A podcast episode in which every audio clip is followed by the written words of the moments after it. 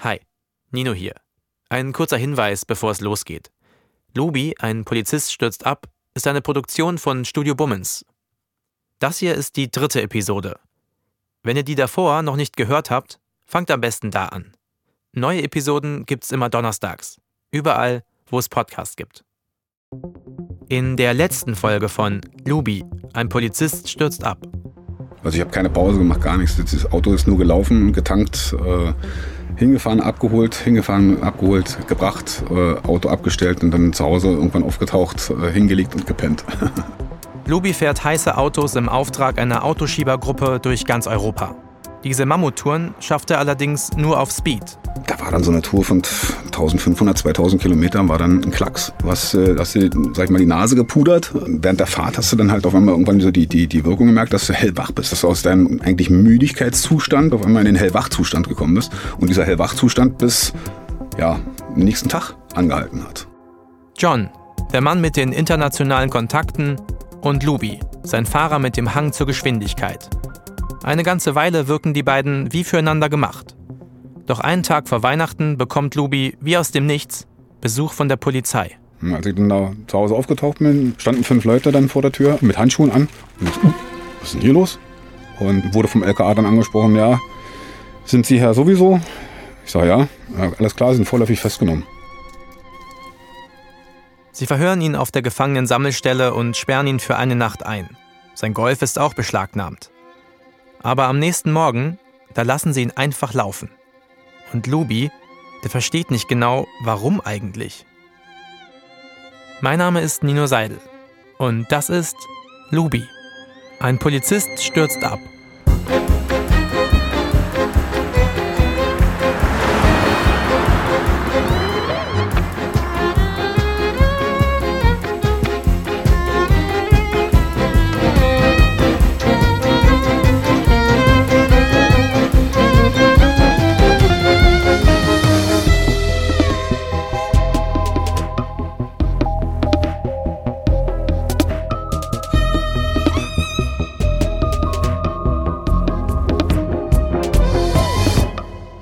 Kapitel 3 von 5 Du schuldest mir Geld.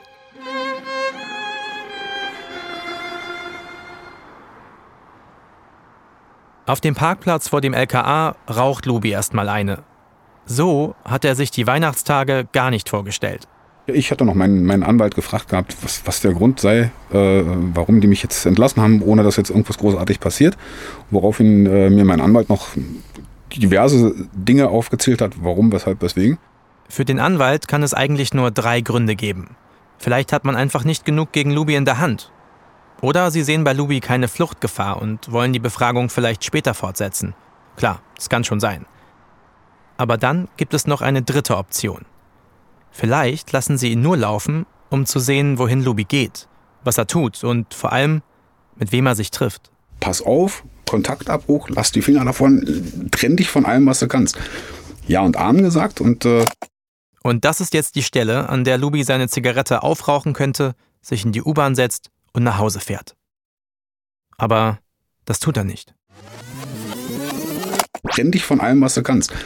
Ja und Amen gesagt und äh, im nächsten äh, Schluss war dann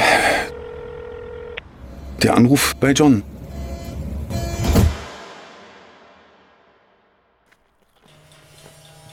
Nur kurze Zeit später, sagt Luby, geht er schon wieder durch das Tor der Werkstatt.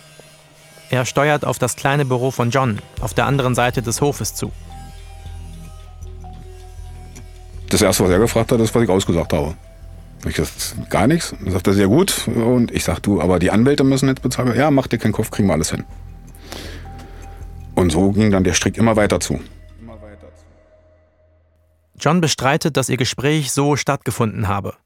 Er habe Luby lediglich 500 Euro gegeben, damit der seinen Anwalt bezahlen könne, um so an die Akte zu kommen. Und überhaupt habe er Luby direkt gesagt, er sei verbrannt, also enttarnt. Aber die Fahrten, die hören jetzt nicht etwa auf. Sie gehen jetzt erst so richtig los. Das Jahr 2018 ist noch keine paar Tage alt, da sitzt Luby schon wieder hinterm Steuer für John. In den kommenden Monaten wird er den Großteil der Fahrten machen, die ihm später zur Last gelegt werden.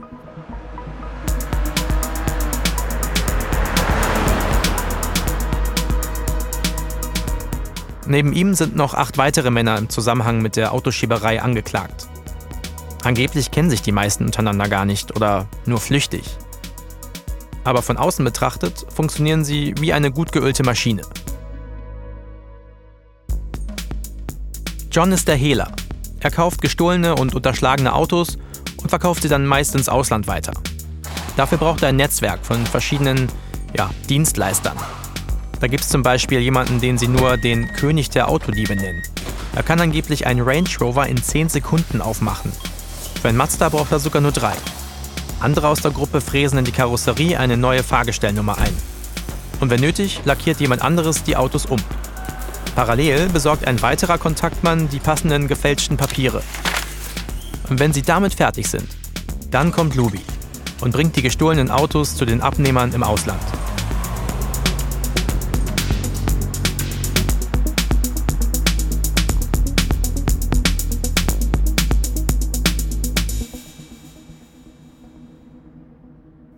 Das ganze Frühjahr 2018 läuft dieses Geschäft auf Hochtouren. Und Luby und John, die agieren dabei Hand in Hand. Ich glaube, es wäre übertrieben, von einer Freundschaft zwischen den beiden zu sprechen, aber der Umgang miteinander ist zumindest am Anfang professionell. Da sind zwei, die sich gegenseitig brauchen. Dachte zumindest Luby. Das hatte sich schlagartig geändert gehabt, als er das erste Mal mitgekriegt hat, dass ich äh, gekokst habe oder das Speed konsumiert habe. Und das äh, er mir jedes Mal dann irgendwann vorgehalten. Er kam dann so, äh, du bist, was willst du denn sowieso? Du bist so der Koksende, des, der, der Drogenpolizist auf gut Deutsch. Also nicht nur der Drogenpolizist, sondern der drogenkonsumierende Polizist.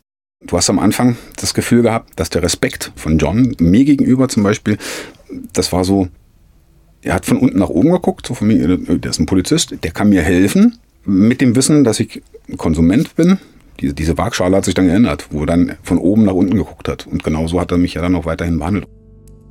Das Verhältnis der beiden Männer bekommt hier erste Risse. Lubi sagt, er hat sich durch seine Sucht erpressbar gemacht. Wie hat er das denn jetzt konkret ausgenutzt? Hast du der eine Situation? Teufel ist, der Teufel ist stärker. Was nochmal, Entschuldigung. Wie, hast du die, wie hat er denn die Situation, dass du ein koksender Polizist bist, ausgenutzt? Hm.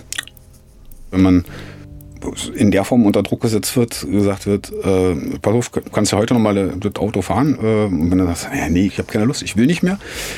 Wo dann gesagt wird, ey, achte mal drauf, was, äh, wie du dich verhältst, weil was hältst du davon, wenn deine Kollegen Bescheid wüssten, dass du ein koksender Polizist bist oder dass du Speed nimmst und Auto fährst und dergleichen. Das war ein Punkt, den er halt mit erwähnt hat, äh, um ja, mich sozusagen ja, in seiner Hand zu behalten. John sagt, er hat Luby nie zu Fahrten gezwungen. Im Gegenteil. Luby sei immer wieder zu ihm gekommen und habe seine Fahrdienste von sich aus angeboten. Auf jeden Fall verschlechtert sich das Verhältnis der beiden in dieser Zeit. Also ich wurde von John gefragt, äh, warum brauchst du denn so lange? Wo fährst du lang? Die Leute warten hier auf dich oder ich warte hier auf dich. Wo bleibst du? Sieh mal zu. Während ich auf der Fahrt war, hat er schon Termine gemacht mit den Leuten und sagte, jetzt musst du aber mal ganz schön Gas geben. Ich dann sage so, ey, ich äh, kann nicht die Hubschrauber äh, Rotorblätter auspacken und kann mit dem Ding fliegen. Wenn, wenn das Auto 300 fahren würde, würde ich 300 fahren. Aber äh, 250 ist Schluss. Was soll ich jetzt machen?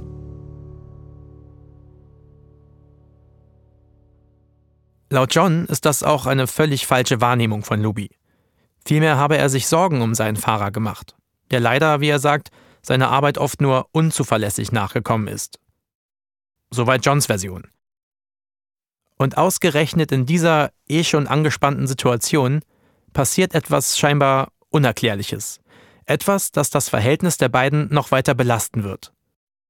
Dabei fängt alles mit einem Routineauftrag an. John hat mir zwei Autoschlüssel gegeben, und sagte, hol mal die beiden Autos aus dem Flughafen Tegel, aus dem Parkplatz ab und stell die mal bitte ins Clou am Kutschumacher Platz in die Tiefgarage da. Wenn Sie die Autos für mehrere Wochen in einer Tiefgarage abstellen, dann nennen Sie das Abkühlen. Sie wollen sehen, ob die geklauten Wagen durch zum Beispiel GPS-Systeme gesichert sind und die Polizei sie am Ende vielleicht doch noch sicherstellen kann. Lubi holt also den ersten Wagen am Flughafen ab, einen grauen Mazda CX5.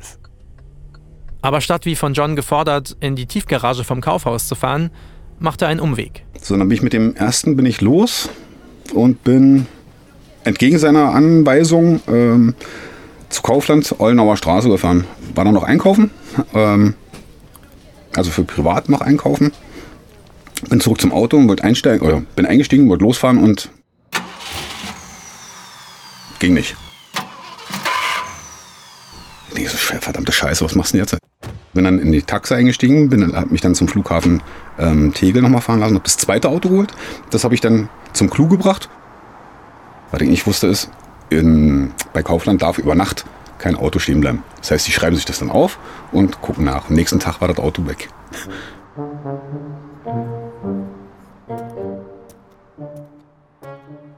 Es bleibt dabei. Der Mazda, bei dem der Motor am Vortag nicht angesprungen war, der bleibt verschwunden. Vielleicht abgeschleppt, vermutet Lubi. Aber bei der Polizei anrufen und nach einem geklauten Auto fragen, ja, lieber nicht. Für den Moment lassen sie die Sache auf sich beruhen. Kurz darauf soll Lubi dann einen Range Rover ins Ausland bringen. Am Abend davor parkt er den SUV ein paar Straßen von seinem Haus entfernt. Er zieht extra den Stecker vom Steuergerät ab. Das unterbricht die Stromversorgung, also eine Art improvisierte Wegfahrsperre. Doch als er am nächsten Morgen losfahren will, ist der Range Rover auch weg.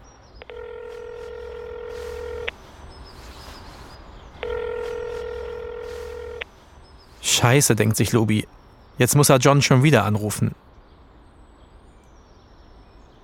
Ich habe gesagt, das Auto ist weg. Ähm, dann sollte ich mich darum kümmern, ob das Auto abgeschleppt worden ist oder nicht.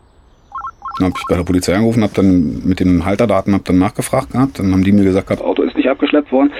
Gehen Sie von Diebstahl aus? Und ich dann gesagt habe, so, ey, das Auto kann keiner, kann keiner weggefahren haben. Das geht nicht. Euer geklautes Auto nochmal geklaut? Ja, genau, so ungefähr. Ähm, das, äh, das geht nicht. Das, das, Auto kann keiner wegfahren, das kann nur abgeschleppt worden sein. So. Das habe ich genauso auch ähm, John erzählt. Lubi hat völlig recht.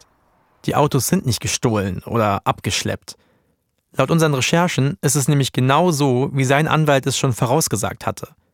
Der liegen gebliebene Mazda auf dem Parkplatz, der Range Rover in der Nähe von Lubis Wohnung, beide wurden vom LKA beschlagnahmt.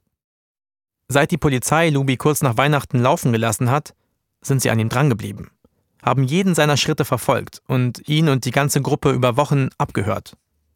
Und die heimliche Beschlagnahmung? Offensichtlich eine Taktik der Ermittler.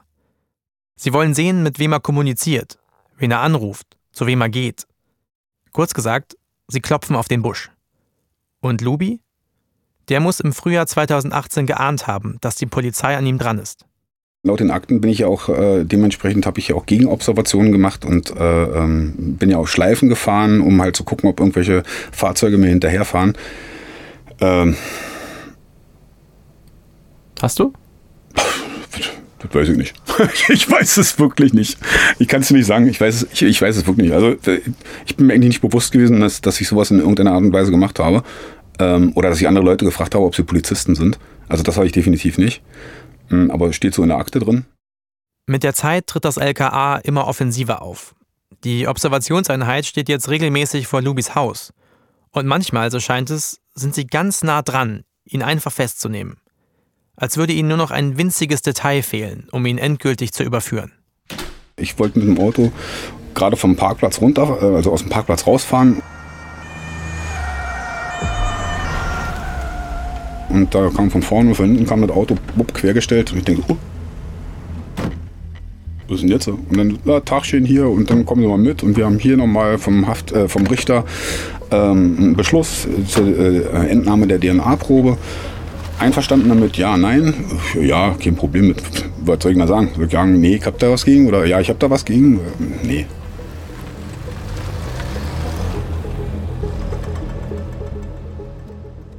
In dieser gesamten Zeit laufen die Geschäfte von John weiter. Luby fährt noch immer gestohlene Autos durch ganz Europa. Aber der Druck in der Gruppe, der steigt immer weiter.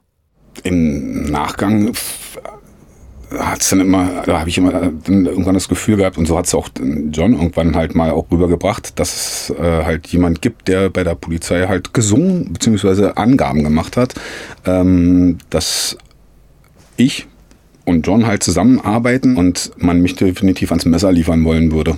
War das eigentlich nur darauf rauszukriegen, wer das war, wer gesungen haben könnte oder wer überhaupt bei der Polizei auftauchen könnte und da irgendwas sagen könnte. Stimmte das? Hat jemand gesungen? Das weiß ich nicht. Kann ich nicht sagen.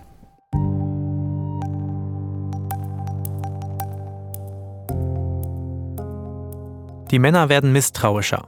Wenn sie telefonieren, dann warnen sie sich am Anfang. Achtung, die Rennleitung hört mit. Und wenn sie die gestohlenen Autos fahren, dann benutzen sie sogenannte Blocker. Die sollen GPS-Signale stören und so verhindern, dass die Polizei sie orten kann. Im Frühsommer 2018 muss aus der Ahnung Gewissheit geworden sein. Die Polizei, sie ist ihnen auf den Fersen. Aber aussteigen, aussteigen tut Lubi nicht. Der Sommer bricht an. Es ist Juni. An einem frühen Morgen verlässt Lubi die Werkstatt von John. Er fährt einen schneeweißen Range Rover Vogue eins oder das teuerste äh, Modell von, von Range Rover. Ähm, das kostet so viel wie ein Einfamilienhaus. Also 200, ich glaube 230.000. Der Wagen muss nach Holland. Und Lubi, der freut sich über die 510 PS. Für mich sah der Range Rover als Kasten wie eine alte Karre aus. Als ich dann da drin saß und gefahren bin, dachte ich so, oh, was ist das denn für eine Rakete? Und ich bin dann mit dem, mit dem Auto runtergefahren, habe das dort abgestellt, bin dann wieder zurück nach Deutschland Einige Tage später habe John ihn in Berlin angerufen. Er habe einen Käufer für den Wagen gefunden. Ein Abnehmer aus Dubai. Ja, kannst du nochmal nach Holland kommen und müsstest das Auto dann in den Hafen von äh, Antwerpen bringen. Und ich so, ja gut, okay. Hab den äh, Range Rover übernommen und dann bin ich in den Antwerpen Hafen gefahren. Eigentlich soll Luby den Range Rover in Antwerpen einem Kontaktmann von John übergeben. Der soll sich dann um die Verschiffung im Hafen kümmern. Aber der Mann sagt, er hat irgendwelche Probleme mit seinem Ausweis oder seinem Führerschein. Und ohne Ausweis kann er nicht auf das Hafengelände fahren. Also habe ich meinen Namen genommen, du musst dort den einlesen, damit du überhaupt die Möglichkeit hast, in den Hafen reinzufahren. Bei der Hafenzufahrt wird sein Ausweis eingescannt. Er fährt aufs Gelände und stellt den Wagen wie verabredet ab. Dann hängst du den Schlüssel an den Spiegel, an den Innenspiegel und dann fahren die, die Hafenleute fahren den dann aufs Schiff und dann wird der Wagen verschifft. Aber das sieht Luby gar nicht mehr. Zu dem Zeitpunkt, sagt er, ist er schon am Flughafen von Antwerpen. Am frühen Abend nimmt er eine Maschine zurück nach Berlin. In der Zwischenzeit wird der Range Rover jedoch von seinem rechtmäßigen Eigentümer vermisst. Der Wagen stammt aus einer Autovermietung. Deshalb war es zunächst auch gar nicht aufgefallen, dass der SUV weg war. Faktum war es dann so gewesen, dass äh, halt der, der Eigentümer hat in dem Fahrzeug GPS verbaut ähm, und hatte irgendwie ein ungutes Gefühl, dass das Auto nicht wieder zurück, also dass er das Auto nicht zurückbekommt und hat dann geguckt gehabt, wo das Auto steht. Ähm, als er gesehen hat, dass das Auto im Antwerpener Hafen steht und das eigentlich nur ein Verschiffhafen ist, hat er Panik gekriegt und hat daraufhin die Polizei gerufen, die belgische Polizei. Und die hat dann das Fahrzeug beschlagnahmt. Der Range Rover das ist jetzt schon das dritte Auto, das Luby innerhalb von wenigen Wochen verliert.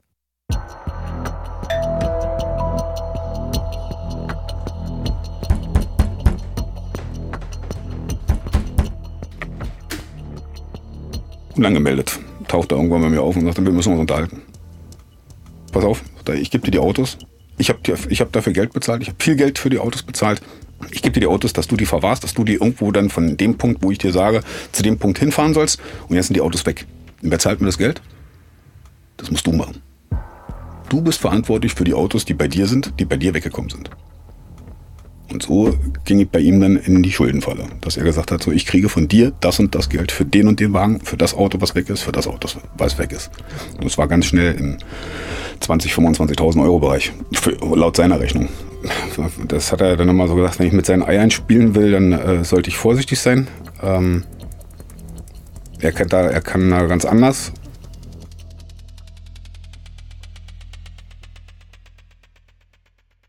John sagt, er ist nie unangemeldet bei Luby aufgetaucht. Klar, er habe Geld verloren durch die Autos, die weg waren, nachdem er sie Luby anvertraut hatte. Aber was hätte es ihm gebracht, dieses Geld von Luby zurückzufordern? Der hätte es laut John eh nicht aufbringen können. Und überhaupt, er habe Luby bis zur letzten Fahrt bezahlt. Von Schulden könne also keine Rede sein. Und bedroht habe er Luby ganz sicher nicht. Jetzt mal unabhängig davon, wie genau das Gespräch gelaufen ist. Luby zieht daraus eine radikale Konsequenz. Spätestens da. Und da, da habe ich auch äh, dann, sage ich mal, die eigene Armor äh, so ein bisschen hochgefahren. Also habe mich dann bewaffnet, äh, habe dann also ein Messer immer dabei gehabt. Dann habe ich irgendwann festgestellt gehabt, ey, wenn du mit solchen Leuten konfrontiert wirst, äh, ein Messer allein reicht nicht. Also habe ich mir eine Knarre besorgt. Woher hast du die Knarre besorgt? Die habe ich vererbt bekommen und äh, die war auch funktionstüchtig und die war auch immer geladen, aber die war immer unter Verschluss. Also habe ich die dann immer mit mir mitgetragen, äh, wenn ich zu irgendwelchen Treffen von denen gegangen bin, weil ich nicht als zweiter Sieger hervorgehen wollte. Also ich hätte die wahrscheinlich auch eingesetzt, wenn es zu einem irgendeinem ja, Showdown gekommen wäre, um halt nicht als Verlierer dazustehen. Für mich war irgendwann klar, dass es, du kommst da nicht mehr raus.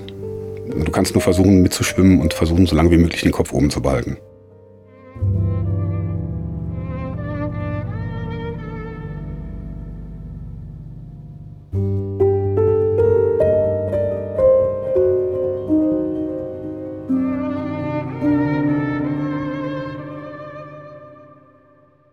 Als dir die ersten Autos abhanden gekommen sind, warum bist du da nicht einfach raus aus Johns Gruppe?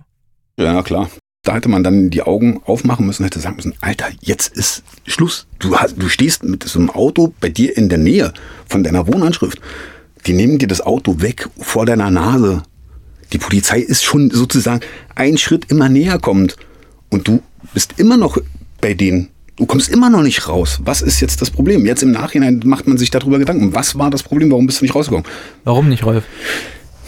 Weil du ganz einfach zu tief in der, in der Scheiße drin gesteckt hast. Um zu wissen, äh, wie die andere Seite arbeitet, muss man immer so ein kleines bisschen Wissen auch von der Seite haben. Also wenn man wissen will, ob die Scheiße stinkt, dann muss man drin rühren.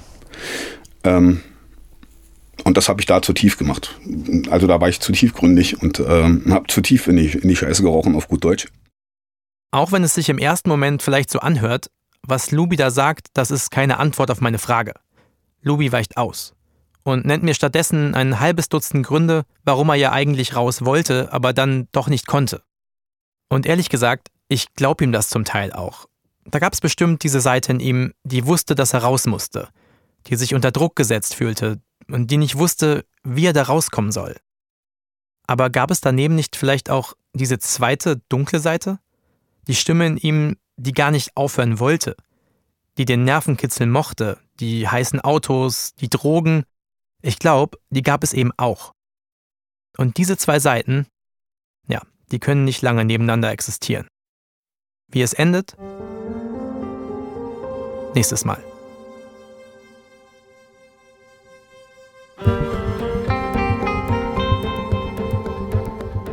Auf der Wache äh, ging Motorhaube auf, Türen auf, äh, OBD-Stecker an das äh, Auto angeschlossen, Kofferraumklappe auf. Äh, ja, nach einer Stunde sagte der Polizist so, ja, macht da wirklich gute Arbeit.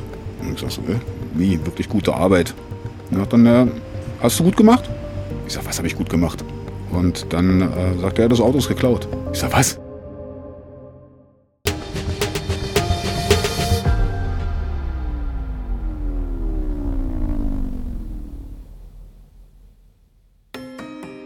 Lubi, ein Polizist stürzt ab, ist ein Podcast von Studio Bummens und dem SWR.